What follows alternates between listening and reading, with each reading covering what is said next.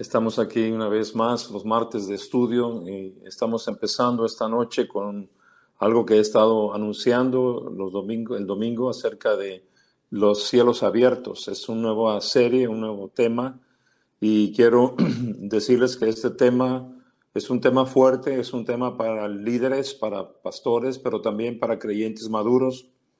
Y solo quiero decirles que siento una carga de enseñar sobre esto por lo que viene y espero que todos nosotros podamos entrar en una nueva etapa en la vida mm, del creyente y en la vida de la iglesia para lo que viene. Es un, este tema nos va a permitir a nosotros estar preparados para lo que Dios quiere hacer, que no nos agarre descuidados cuando el Señor se esté moviendo en las próximas semanas, días, meses. Así que estoy muy contento de poder este, iniciar esta nueva serie. Quiero pedirles por favor que mediten en ella, que escuchen los versículos que, que, estén pidiendo, orando junto conmigo para que Dios nos esté revelando. La, la, idea aquí es que yo no vengo delante de ustedes como pretendiendo saber todo lo que estoy este, enseñando. Es algo nuevo para mí también, pero Dios nos está revelando cosas y creo que vamos a poder estar listos para lo que Dios quiere hacer y ser parte de lo que, eh, como el Señor se quiere mover también en nuestras vidas y a través de nosotros entonces, en esta tarde estamos listos para empezar. Esto es un estudio, así que yo espero que estén listos con sus, con sus notas. También recuerden poner sus preguntas, sus comentarios. Espero que podamos este, aprender mucho con esta serie. Entonces, eh, el tema que tenemos hoy es la nueva iglesia de los cielos abiertos. Hemos estado nosotros ah, hablando de cielos abiertos, he leído varios libros, que han estado anunciando que los, cielos abiertos, muchas canciones salieron sobre ese tema, pero mm, en la práctica estamos como apenas empezando a, realmente descubrir qué significa los cielos abiertos. Creo que la, la nueva anormalidad, no la nueva normalidad como le están llamando, pero la nueva normalidad de la iglesia tiene que ser una autopista de ocho carriles de ida y vuelta hacia el cielo. Y nosotros vamos a tener que aprender a conducir en esa autopista si queremos realmente vivir en las dimensiones que Dios tiene para nosotros. Y no quisiera yo que solamente estuviéramos estudiando algo místico o que nos estuviéramos llenando la mente de conocimiento y que nos envaneciéramos con eso, sino que realmente tuviéramos nuestro corazón abierto y pudiéramos nosotros ser extendidos, que pudiéramos crecer en esta, en esta enseñanza para que podamos funcionar en la estatura que Dios quiere que funcionemos. Así que bienvenidos, este, me da mucho gusto todos los que se estén conectando en esta, en esta nueva serie. Bien, la, iglesia que va a emerger debe ser una iglesia preparada y sobrecargada con una energía que facilita la invasión del cielo. Esta iglesia que está emergiendo, y cuando digo emergiendo me refiero en todas las áreas, porque aún naturalmente muchas iglesias están empezando a regresar a sus edificios, a sus reuniones, y ahí hay muchas cosas que son importantes considerar en lo natural por respecto a lo de la contaminación del virus, pero a mí me preocupa, eso es importante, pero me preocupa mucho más que la iglesia regrese y que emerja en una nueva dimensión, en una nueva estatura, eh, que esté conectada con el cielo realmente. Esta iglesia debe ser muy conductiva para recibir, no solo para recibir lo que viene de arriba, sino también para generar impulsos y movimientos con esa misma fuerza que está recibiendo, tanto para impactar la ciudad, las naciones, como también para, poderse retroalimentar con el cielo. La, atmósfera no solo debe, de la iglesia, no solo debe de estar este, siendo alimentada del cielo, lo que quiero decir, sino que debe de tener el poder de recargarse con intensidad y crear ondas espirituales de poder que van a impactar la ciudad, la nación y al mismo tiempo seguir comunicándonos, abriendo más, más camino en el, camino espiritual. Eh, estamos hablando de comunicaciones con el tercer cielo y creo que va a haber un puente abierto que nosotros debemos poder conducir muy bien. Entonces, lo que vemos que sucede en el libro de los Hechos es que el Espíritu Santo se derrama ahí, abriendo esta, brecha, y eso es como algunas de las veces que podemos ver qué sucede cuando el cielo se abre y se, derrama. Vamos a estar viendo en las escrituras diferentes pasajes donde hay, hay momentos en que hay este, estas escenas donde el cielo se abre y hay muchas en las escrituras, desde Isaías en el capítulo 6, en, el Betel, cuando Jacob se encuentra en el desierto y se abren los cielos, Moisés en la zarza, hay muchos como pequeños preámbulos acerca de cielos abiertos eh, y, muchos otros más, ¿verdad? Elías, hay muchos casos en, en Elías y Eliseo, y en el Nuevo Testamento muchísimos más también, ¿verdad? Esteban ve, los cielos abiertos y ve a Cristo sentado a la diestra del Padre. Entonces hay muchos, en, la transfiguración del monte, hay muchos este, eh, elementos ahí en las escrituras que nos van a permitir ir aprendiendo y preparándonos para podernos estar listos y convertirnos, que se haga en nosotros algo natural, lo sobrenatural de estar conectados con el cielo. Entonces yo estoy orando mucho por este derramamiento eh, del Espíritu Santo que va a llenar nuestras vidas, nuestras casas, para que cuando venga todo estemos este, completamente sincronizados y sintonizados en el mover de Dios. Eh, creo que la atmósfera apostólica del, del, libro de los Hechos nos da muchas referencias que también vamos a estar aprovechando. Y también algo que quiero mencionar es que hemos tenido algunos preámbulos en los últimos años Hemos tenido experiencias tremendas con cielos abiertos. Yo en lo personal recuerdo rápidamente una reunión que tuvimos en Tijuana con, con June Ford y un, profeta de Argentina, que estábamos ahí varios pastores y vimos el cielo descender ahí en la arena. Fue tremendo, había manifestaciones de ángeles, muchos milagros, mucha palabra profética. Fue tremendo lo que sucedió ahí en Tijuana. Si Tijuana hubiera hecho caso, otra cosa hubiera sucedido, pero no estábamos listos, no estaban listos todavía.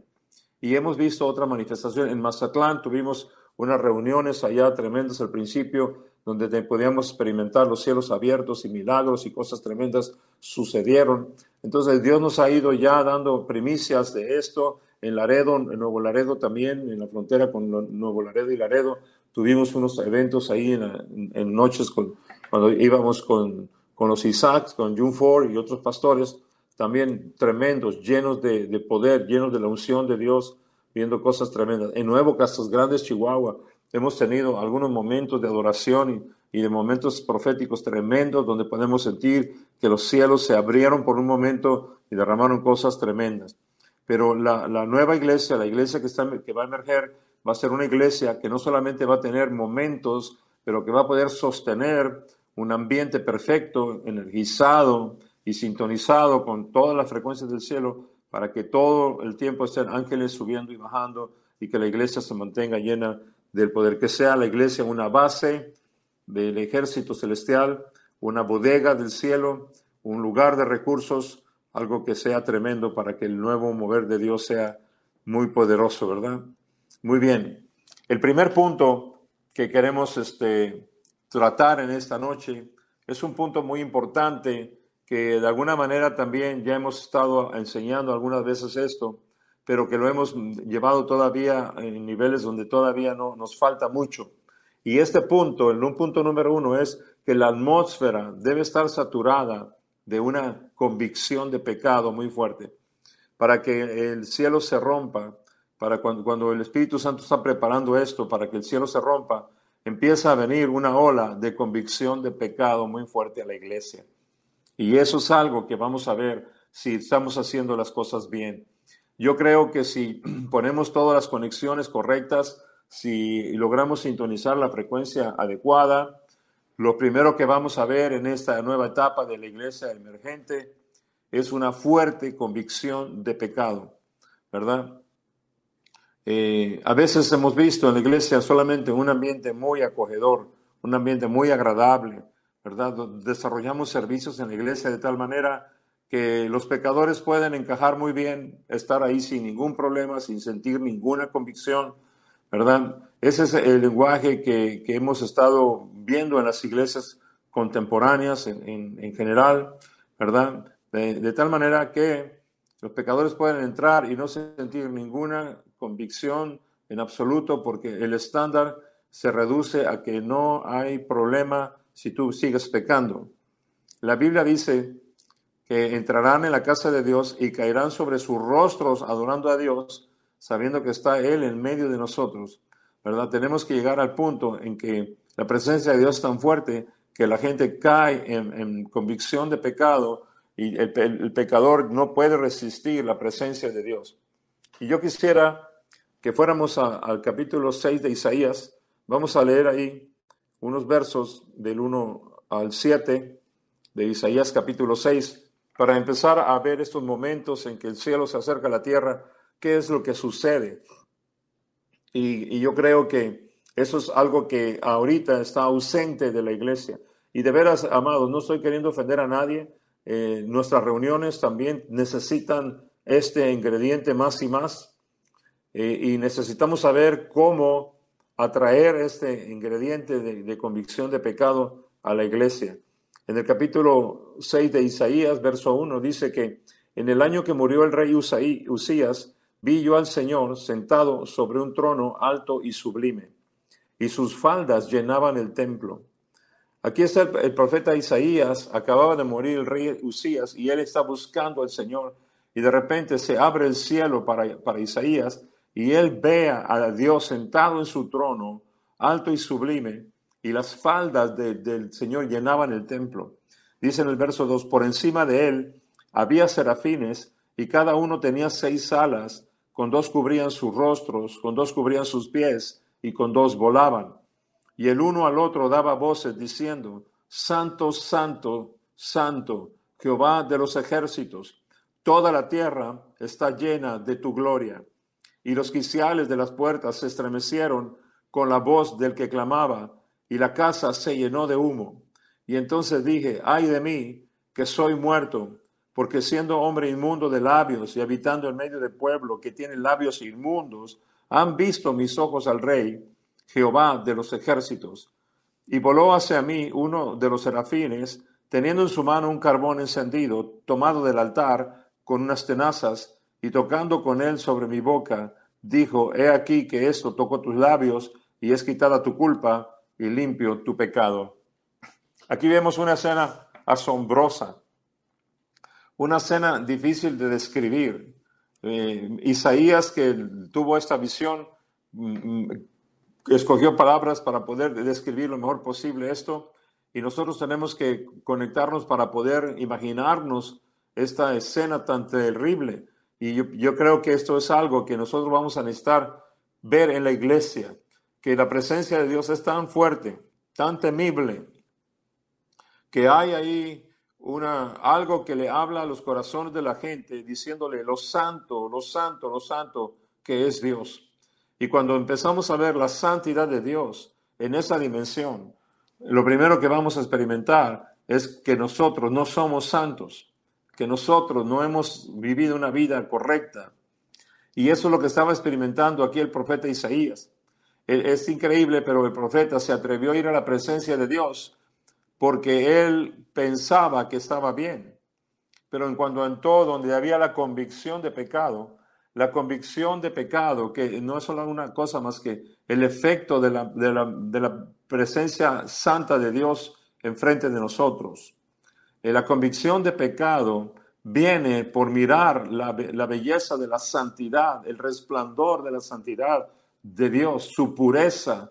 Eh, eh, cuando nosotros vemos eso, nosotros podemos voltear a vernos y darnos cuenta que nosotros estamos manchados.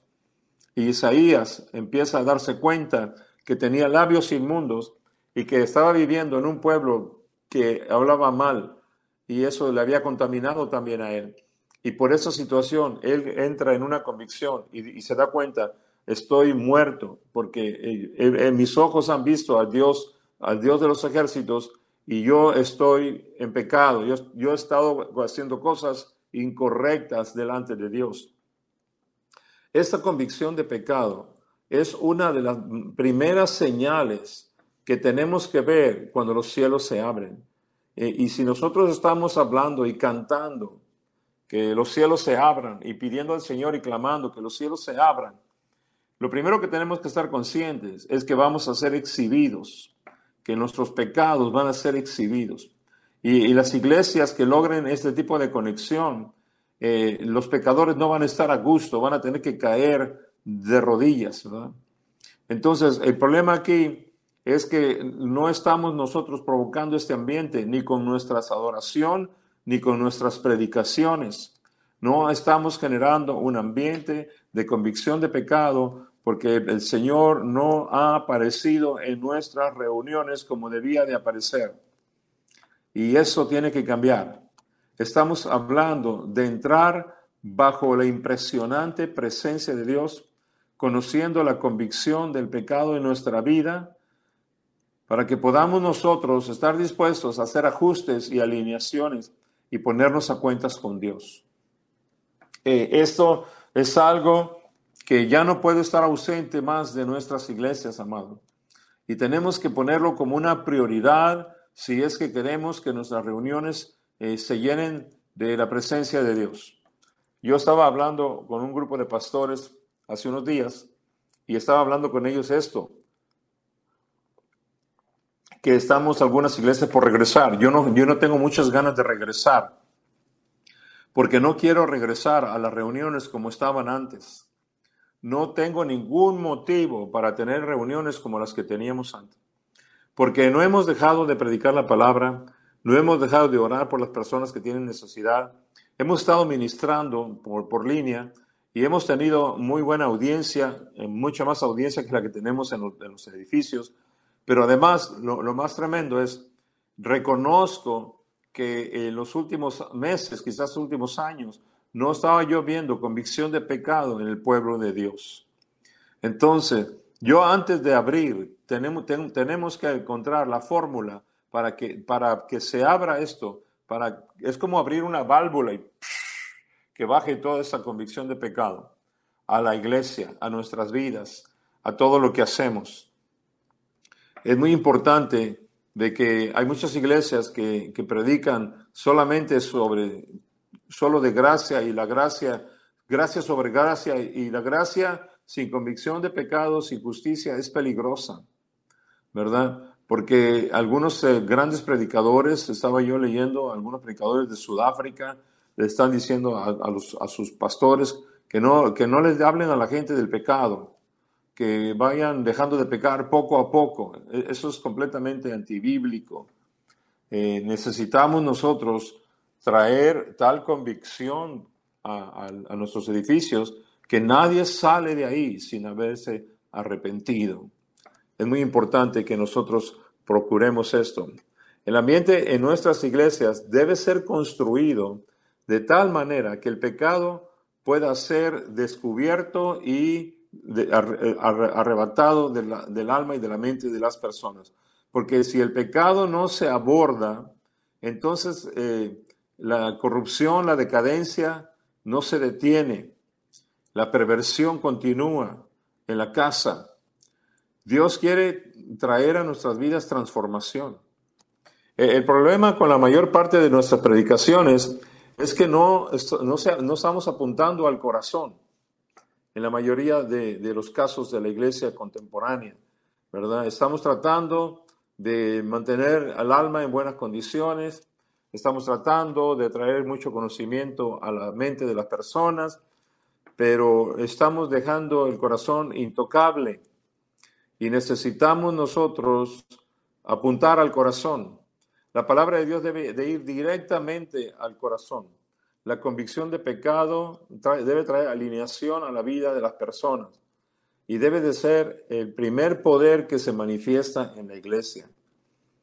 Debemos de tener poder para cambiar las vidas de las personas o de lo contrario, el mensaje original ha sido modificado. Si no hay un cambio en el estilo de vida de las personas que están viniendo a Cristo Jesús, si no tienen una convicción de que están mal, si no reconocen que lo que ellos llamaban bien es malo, entonces estamos todos bien condenados.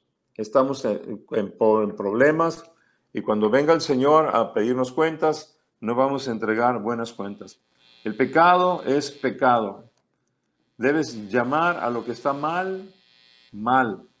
O de lo contrario, vamos a, llevar a la gente por el camino a la muerte. Yo pido mucho a Dios que nos dé el poder de poder, ah, que nos dé el poder de cargar la atmósfera con una gran concentración de convicción de pecado, para que todos los que entran en nuestras reuniones o donde nosotros estamos reconozcan que Dios está en ese lugar. Dios va a llamar a nuestras vidas, nos va a llamar a cuentas algún día, ¿verdad? Y yo no quisiera que fuéramos nosotros condenados por la palabra profética, por todo lo que el Señor nos ha estado hablando al respecto. Entonces, de la iglesia emergente, la iglesia que va a prevalecer, es una iglesia donde los pecadores ya no van a encajar, van a tener que arrepentirse o se van a ir, ¿verdad? Que esa es una de las cosas por las cuales muchos pastores no predican un mensaje que trae convicción de pecado. No es posible que la oscuridad encaje en nuestras iglesias. La oscuridad debe de huir donde está la luz. La luz y la oscuridad no pueden permanecer juntas en el mismo lugar, ¿verdad? las tinieblas no prevalecen donde hay luz, porque la luz va a deshacer las tinieblas. Entonces, si acaso la oscuridad está prevaleciendo, entonces eh, la verdad es que no hay una luz suficientemente fuerte para esparcir esas tinieblas, ¿verdad? Necesitamos nosotros desde la adoración, desde los cantos que nosotros estamos cantando, que empiece a descender una gran convicción de pecado, que la gente que llega ahí y está viviendo una vida desordenada, empieza a sentirse incómodo delante de Dios, que, pueda sentir que algo mal está con su vida, que tiene que ser arreglado inmediatamente. E, el pecado, amados, no es algo con el que podemos jugar, porque el pecado clavó a Jesucristo en la cruz del Calvario. A Cristo le costó todo. No tenemos el poder de la cruz porque no queremos que la gente cambie, sino que solamente sea amada. Pero lo que llevó a Jesucristo a la cruz fue el amor por la gente. Por eso llevó él los pecados. Entonces tenemos que tratar a la gente en el pecado y, predicar sobre la cruz de Cristo. El amor que Jesús tenía por nosotros le costó todo, ¿verdad? Entonces no se trata de amor, sino de lidiar con el pecado. Porque muchas veces en las iglesias, cuando alguien está predicando así, muchos dicen es que no hay amor en esa iglesia. No, el amor ya, el amor sí hay. El amor ya se sacrificó, ya se dio, ¿verdad? Pero si estamos hablando de ese amor que murió en la cruz por el pecado, tenemos que lidiar con el pecado. Eso es una de las cosas que, necesitamos nosotros. Antes de empezar las iglesias, yo ruego, yo oro a Dios que los pastores, antes de abrir, vayan con una reforma en este sentido, que vayan planeando cómo hacer en las oraciones de las reuniones, en las, en las oraciones en el Espíritu que preparan la reunión, el ambiente de la reunión, en la adoración y en la alabanza, en la palabra, en los testimonios, que todo empieza a generar un ambiente de una fuerte convicción de pecado para que los cielos se puedan abrir y todo se derrame sobre nosotros. Lo, que, lo primero que apareció en el libro de los Hechos es que, que los creyentes fueron perforados en el corazón cuando los apóstoles predicaban.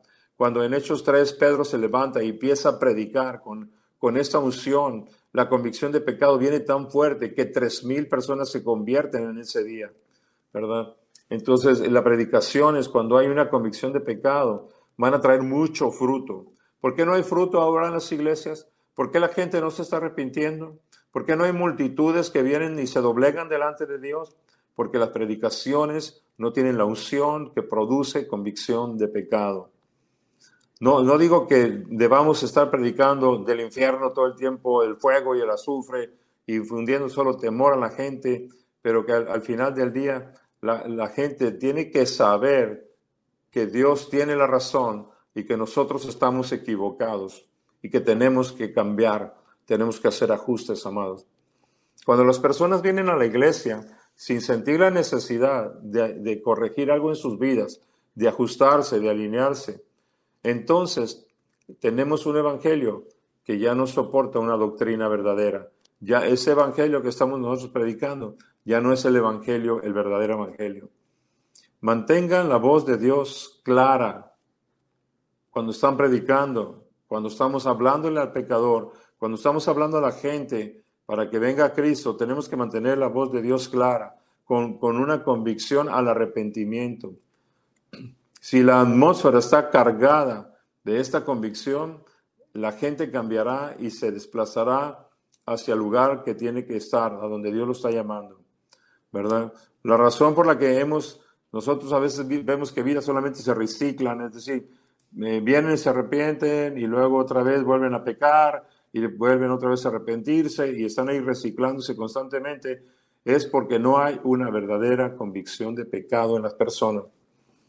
Cuando, cuando haya esta verdadera convicción de pecado, el trabajo de los pastores va a ser más fácil. El levantamiento de líderes fuertes, de hombres y mujeres de Dios, llenos del Espíritu Santo, que sirvan a las mesas para que la iglesia pueda crecer, será muy bueno. ¿Por qué? Porque la convicción de pecado va a generar un liderazgo fuerte, un liderazgo santo.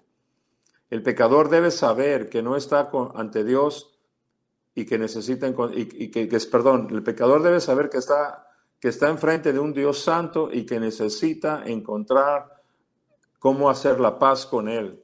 El pecador necesita ser tratado.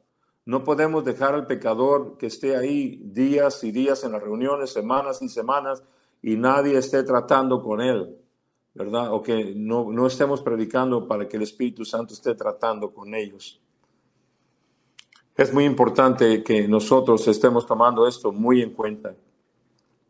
Yo quiero recordar en este momento eh, un avivamiento que sucedió en 1741 eh, por medio de, Jonathan Edwards, un, hombre de, los avivamientos, un hombre de Dios tremendo, que predicó un sermón llamado Pecadores en las manos de un Dios airado. Es un sermón muy clásico, muy tremendo. Ustedes lo pueden encontrar en internet y lo pueden ver ahí. Y, el, Jonathan Edwards no era un predicador pentecostal como los de ahora, que gritaban muy fuerte en el púlpito. No, no, no, dicen que él era un, predicador muy serio. Eh, él a veces ni siquiera levantaba la vista a, la gente, solamente leía sus sermones. Y estaba leyendo este sermón cuando de repente vino tal convicción de pecado que toda la gente en el auditorio cayó de rodillas arrepentidos, clamando a Dios por misericordia y que perdonara sus pecados. E, este sermón tan famoso, Pecadores en las manos de un Dios airado, estaba basado en la escritura en Deuteronomio 32-35, que dice, a su tiempo su pie resbalará. Y mientras eh, Jonathan Edwards estaba predicando este sermón, había tal unción en sus palabras que la gente dice que la gente que estaba ahí testificaron que sentían que literalmente el suelo de la iglesia se iba a abrir para, tragar el, para, para, que se los tragara la tierra. Era un sentir de temor de Dios por el pecado, que, que eso provocó un gran avivamiento, ¿verdad? Y, y, él estaba hablando de que las personas sin Cristo están siempre expuestos a la destrucción. Déjenme leer algunas cosas que, de este sermón para ilustrar un poco lo que este Jonathan Edwards logró es lo que tenemos nosotros que lograr y que el Espíritu nos ayude para que nosotros podamos lograr con nuestras predicaciones lo que Jonathan Edwards logró en, julio de 1741 en aquella iglesita. E, él, él, estaba diciendo eso, estuvieron siempre expuestos a destrucción, hablando del pecador. Dice, como uno que permanece o camina en lugares resbaladizos, está siempre expuesto a la caída. Esto está implicado en la manera de su destrucción cuando viene hacia ellos, estando representada por sus pies resbalando. Lo mismo es expresado en el, Salmo 73, 18. Ciertamente los has puesto en deslizaderos, en asolamiento los harás caer. Implica que estuvieron siempre expuestos a una rápida destrucción repentina, como el que camina en lugares resbaladizos está expuesto en cada momento a caer no puede predecir si al siguiente momento permanecerá de pie o caerá. Y cuando cae, cae de sopetón, sin advertencia, lo cual está también expresado en el Salmo 73, versos 18 y 19, que dice, ciertamente los has puesto en deslizaderos, en asolamientos los harás caer, como han sido asolados de repente. Eh, otra cosa implicada aquí es que están expuestos a caer por ellos mismos, sin ser arrojados a tierra por la mano de otro, como aquel que permanece de pie o camina en suelo resbaladizo, no necesita otra cosa que su propio peso para caer al suelo. Eso es lo que estaba leyendo Jonathan Edwards aquel día en aquella iglesia. Dice, la razón por la que no han caído todavía ni caen ahora es solamente porque el tiempo señalado por Dios no ha llegado. Porque se dice que cuando se ha esperado tiempo o momento señalado llegue, sus pies resbalarán. Luego se dejarán caer de la manera que están inclinando, inclinados a ellos por su propio peso. Dios no los sostendrá ya más en estos lugares resbaladizos, sino que los dejará ir y luego, en ese mismo instante, caerán en destrucción, como aquel que se encuentra en suelos inclinados y resbalosos, o en el filo de un abismo, que no puede mantenerse firme por sí solo, cuando se deja sin apoyo, inmediatamente cae y se pierde. La observación de estas palabras en las que voy a insistir ahora es esta. No hay otra cosa que mantenga a los hombres impíos fuera del infierno en todo momento que el mero placer de Dios. Por el mero placer de Dios quiero significar su placer soberano, su voluntad arbitraria, no restringida por ninguna obligación, ni impedida por ninguna dificultad, ni ninguna otra cosa, como si la pura voluntad de Dios no tuviera ni un momento, en el menor grado o en ningún otro aspecto, ningún lugar en la perseveración de los impíos. La verdad de esta observación aparece al considerar que Dios no desea en ningún instante hacer muestra de su poder arrojándonos al infierno. Las manos de los hombres no pueden ser fuertes cuando Dios se levanta. El más fuerte no tiene poder para resistirle, ni puede librarse de sus manos. Él no solo es capaz de arrojar a los impíos en el infierno, sino que puede hacerlo fácilmente. Algunas veces un príncipe terrenal se encuentra con la dificultad de sujetar a un rebelde que ha encontrado medios para fortificarse a sí mismo y se ha hecho fuerte por el número de sus seguidores, pero no es así con Dios. No hay fortaleza que, tenga defensa contra el poder de Dios. Aunque, y bueno, y sigue hablando eh, Jonathan Edwards el sermón, es un sermón largo de varios puntos, pero la escritura dice que mientras él estaba hablando, la gente empezó a temblar. El lugar que estaba ahí, dice que se llenó de gente tiradas en el suelo cuando el hombre terminó de predicar, cuando él estaba orando, la convicción de pecado logró que todos se arrepintieran verdaderamente, no una no un arrepentimiento fingido, religioso o alguien que después iba a estar reciclándose, volviendo a pecar, no, eran pecadores que jamás volverían a pecar porque la convicción de pecado que había venido a sus vidas era espantosa. Así que es muy importante que nosotros, amados, estemos orando, que no volvamos a la iglesia otra vez como estaba antes, donde los pecadores podían estar ahí. ¿Por qué? Porque si los pecadores pueden estar ahí sin arrepentirse, es que Dios no está ahí. que Dios no está mostrándose con toda su santidad, como estábamos leyendo en este pasaje de Isaías.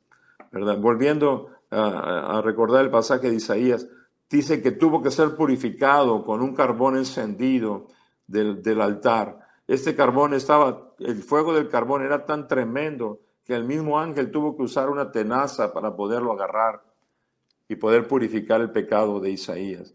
Entonces es muy importante que nosotros estemos conscientes de este elemento, de este factor en la iglesia, en nuestras vidas, en nuestras casas, y yo creo que este factor este, es un factor que podemos portar nosotros si nosotros hemos estado expuestos a la santidad de Dios, si nosotros hemos caído de rodillas convencidos de nuestro pecado. Entonces nosotros podemos portar esta convicción, no solamente en la iglesia, pero en nosotros, en nuestras propias vidas. Eh, otros grandes predicadores como Carlos Fini Dicen que, donde él llegaba a predicar, los pueblos se cerraban las cantinas, las cárceles se vaciaban, porque todo el mundo se arrepentía de, delinquir y pagaba sus deudas. E, este, esta, esta unción va a venir con más fuerza en, en estos últimos tiempos, porque es la única unción que puede cambiarlo todo. Miren, estamos viviendo ahorita un tiempo triste en los Estados Unidos, porque la muerte de George Floyd, que este muchacho afroamericano que murió porque un policía puso su rodilla en su cuello, ha provocado tal indignación y está la, gente levantándose tanto, y la ira de la gente está trayendo convicción en muchos policías, al grado que podemos ver escenas donde los policías están poniendo su rodilla en el suelo para orar y pedir a Dios misericordia. ¿verdad? Este, estamos viendo cómo hay un grupo de personas que están trayendo una convicción a los policías por la, por la ira mostrada por este delito que se cometió. Imagínense cuando Dios muestre su, su ira al, al, pecado de la humanidad. Eh, si esto puede provocar un acto como ese, ¿qué no podrá provocar el, el hecho de que la humanidad vea cómo Cristo fue asesinado por nuestros pecados? ¿Cómo la gente se puede motivar por la muerte que inmerecida e injusta de un hombre, ¿verdad? Pero no se pueden inmutar ante la muerte de Jesucristo en la cruz del Calvario. Debe venir tal convicción a la humanidad por haber permitido que Cristo muriera por nuestros pecados, que tiene que venir eh, tal convicción a nuestras vidas, que caemos de rodillas. Aún la iglesia que ha tolerado pecado debe caer de rodillas pidiendo perdón para que una iglesia que no está viviendo en santidad, cuando los pastores, cuando los líderes no tienen una convicción de pecado, entonces la presencia de Dios y el cielo no podrán invadir ese lugar. Este, el cielo está saturado, el cielo está listo y está solamente, el cielo está abierto, pero solamente va a descargar todo su poder en aquel lugar en la tierra que esté preparado con un ambiente de santidad y de arrepentimiento de pecados.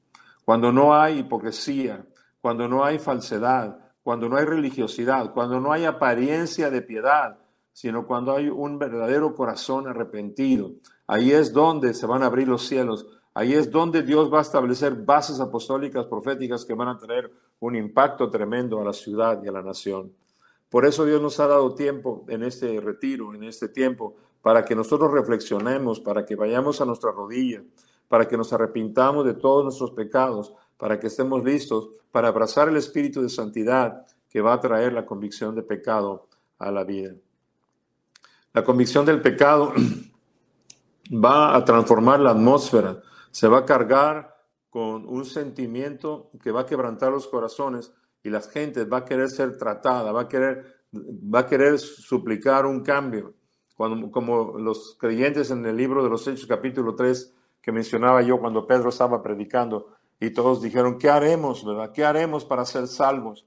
Esa es, esa es la respuesta que tiene que haber de la gente cuando es convencida de pecado. Ya no está argumentando más, como decía ahorita. De repente si se abre el piso, ni siquiera Dios los tiene que arrojar. El propio peso de su pecado los va a arrojar al fondo. Lo único que los puede sostener es la cruz de Jesucristo, el verdadero arrepentimiento de tener un Salvador ¿verdad? Y que nosotros este, podemos nosotros este, vivir una vida que refleja y transmite eso. Cuando entren eh, la gente en la presencia de Dios, en la, en la congregación, en la iglesia, en las casas, ¿verdad?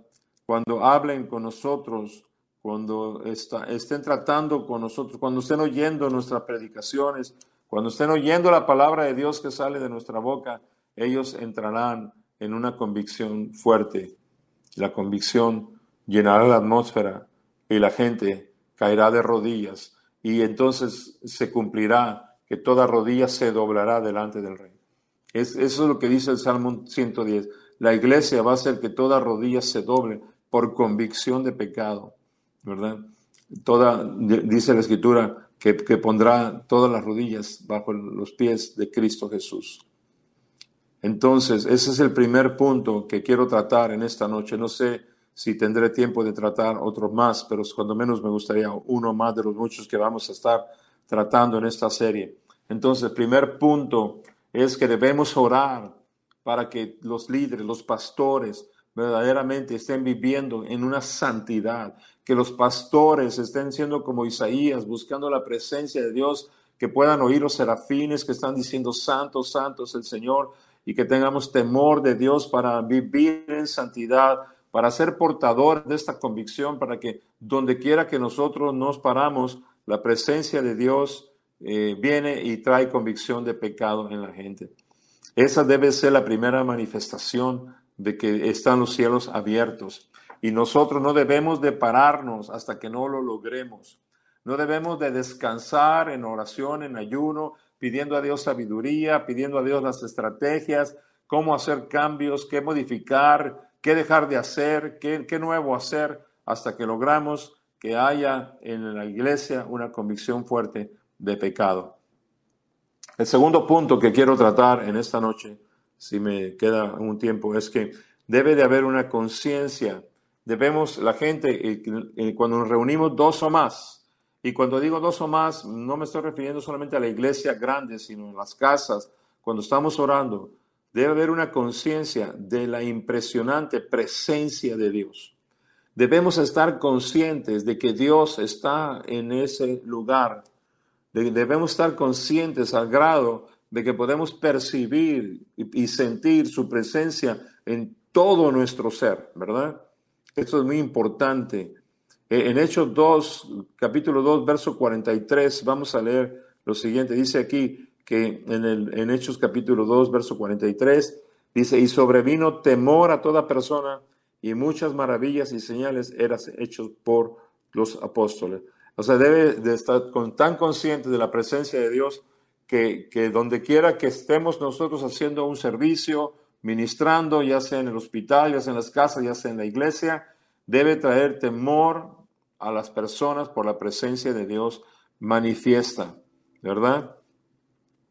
Ahora en las reuniones, pues tenemos reuniones muy bonitas donde hay mucha celebración, y, la gente siente y cree que la presencia de Dios es solamente sentirse bien, estar a gusto, ¿verdad? Celebrando, ah, porque hay milagros, hay señales, hay situaciones, pero mucho de esto ah, es mucha emoción de la carne humana, ¿verdad? Y cuando hay mucha emoción del alma, eso, este, esto anula la conciencia de que Dios está en ese lugar. Lo que quiero decir es, si solamente estamos emocionándonos en el alma, si solamente estamos actuando en nuestra carne, eso va a contrarrestar la conciencia de la presencia de Dios. Porque es, un sustituto. Y eh, eh, no estoy diciendo que sea malo, pero estoy diciendo que si solo tenemos eso, si, si, solo nos emocionamos con los cantos, si solo nos emocionamos porque estamos alegres de encontrarnos de nuevo, de, de, bueno, no sé si se van a poder abrazar o no, yo creo que no debemos abrazarnos todavía, pero eh, si, tan solo nos vamos a emocionar por estar de nuevo ahí juntos en la iglesia, eso es solamente almático, es solamente humano, eso es natural, eso es del primer cielo solamente. Y eso puede ser un sustituto que anule la hambre y la necesidad de la verdadera presencia de Dios. Entonces, la, atmósfera en la iglesia que va a invadir, eh, este, que va a ser invadida por el cielo, debe de traer tanto la conciencia de pecado como la conciencia de la presencia de Dios, ¿verdad? E, es una nueva vida, una nueva manera de vivir. Debemos de desarrollar esto como una cultura que se establece para que nosotros de ahora en adelante ya no nos conformemos con menos, ¿verdad?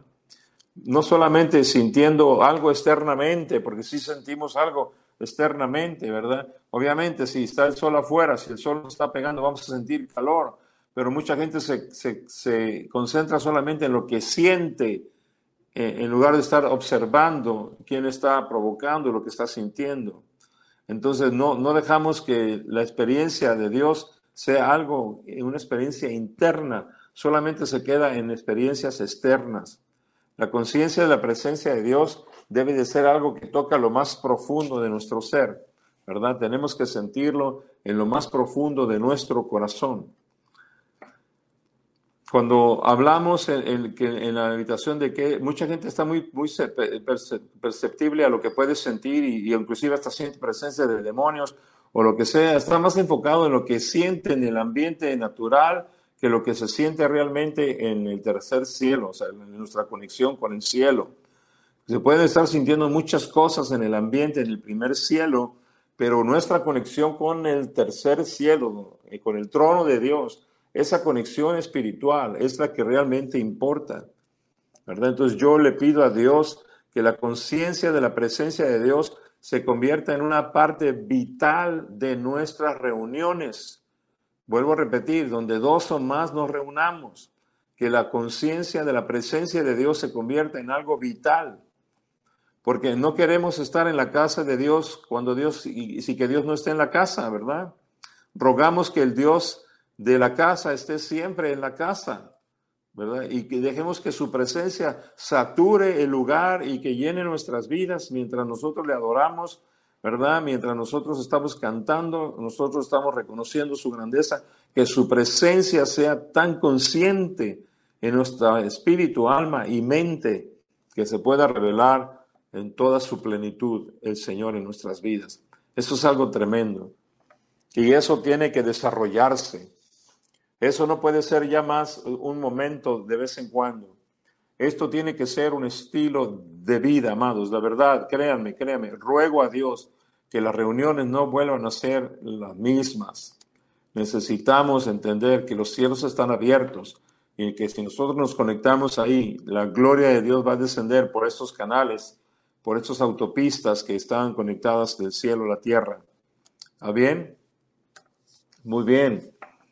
Wow, pues cada uno de estos puntos tienen mucha manera de poderse desarrollar. Me gustaría que viéramos un versículo en las Escrituras para apoyar eso. Segunda de Crónicas, capítulo 6.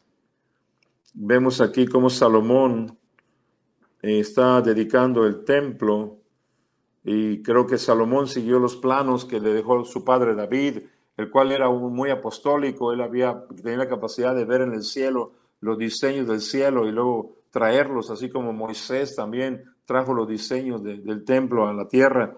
David estaba trayendo estos diseños que dejó a su hijo Salomón y Salomón fue fiel en ponerlos ahí. Entonces ahí hay como principios que lograron atraer la presencia de Dios. El templo de Salomón es uno de los testimonios en el Antiguo Testamento de una invasión del cielo sobre la tierra. Y eso nos puede enseñar mucho. Dice aquí en el capítulo 6, verso 1. Entonces dijo Salomón, Jehová ha dicho que él, habita, que él habitaría en la oscuridad.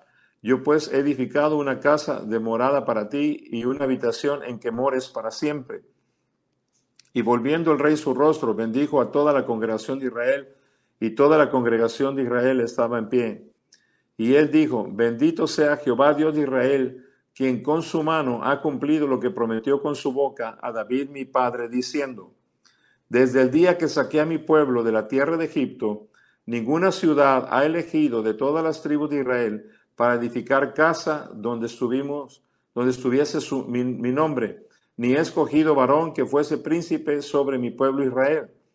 Mas a Jerusalén he elegido porque en ella esté mi nombre, perdón, para que en ella esté mi nombre. Y a David he elegido para que esté sobre mi pueblo Israel. Aquí vemos cómo Dios escoge a ciertas personas, no escoge a todo mundo. Y escogió a David porque David era alguien que tenía un corazón para Dios. Y hasta aquí, hasta este momento, Salomón había también sido obediente. Verso 6 dice, verso 7, y David mi padre tuvo en su corazón edificar casa al nombre de Jehová, Dios de Israel. Mas Jehová dijo a David mi padre, respecto a haber tenido en tu corazón deseo de edificar casa a mi nombre, Bien has hecho en haber tenido esto en tu corazón. Aquí vemos que a Dios le agrada que en nuestro corazón esté el que podamos edificar el lugar donde Él pueda descender. Dice aquí, y no solo descender, pero habitar. verso 9 dice, pero tú no edificarás, tú no edificarás la casa, sino tu hijo que saldrá de tus lomos. Él edificará casa a mi nombre. Y Jehová ha cumplido su palabra que había dicho, pues me levanté yo en lugar de David mi padre, y me he sentado en el trono de Israel, como Jehová había dicho, y he edificado casa al nombre de Jehová, Dios de Israel. Y en ella he puesto el arca en la cual está el pacto de Jehová que celebró con los hijos de Israel. Se puso luego Salomón delante, Salomón delante del altar de Jehová, en presencia de toda la congregación de Israel, y extendió sus manos porque Salomón había hecho un estrado de bronce de cinco codos de largo, de cinco codos de ancho y de altura de tres codos, y lo había puesto en medio del atrio, y se puso sobre de él, y se arrodilló delante de toda la congregación de Israel, y extendió sus manos al cielo y dijo, Jehová Dios de Israel, no hay Dios semejante a ti en el cielo ni en la tierra, que guardas el pacto y la misericordia con tus siervos que caminan delante de ti de todo corazón. Aquí están algunas de las claves muy importantes de la dedicación del templo de Salomón. ¿verdad? Está hablando de que Dios viene a descender en, en aquellos que tienen pactos con Él y que además caminan delante de Él con todo su corazón. Verso 15 dice, que has guardado a tu siervo David, mi padre, lo que le prometiste. Tú lo dijiste con tu boca y con tu mano lo has cumplido, como se ve en este día.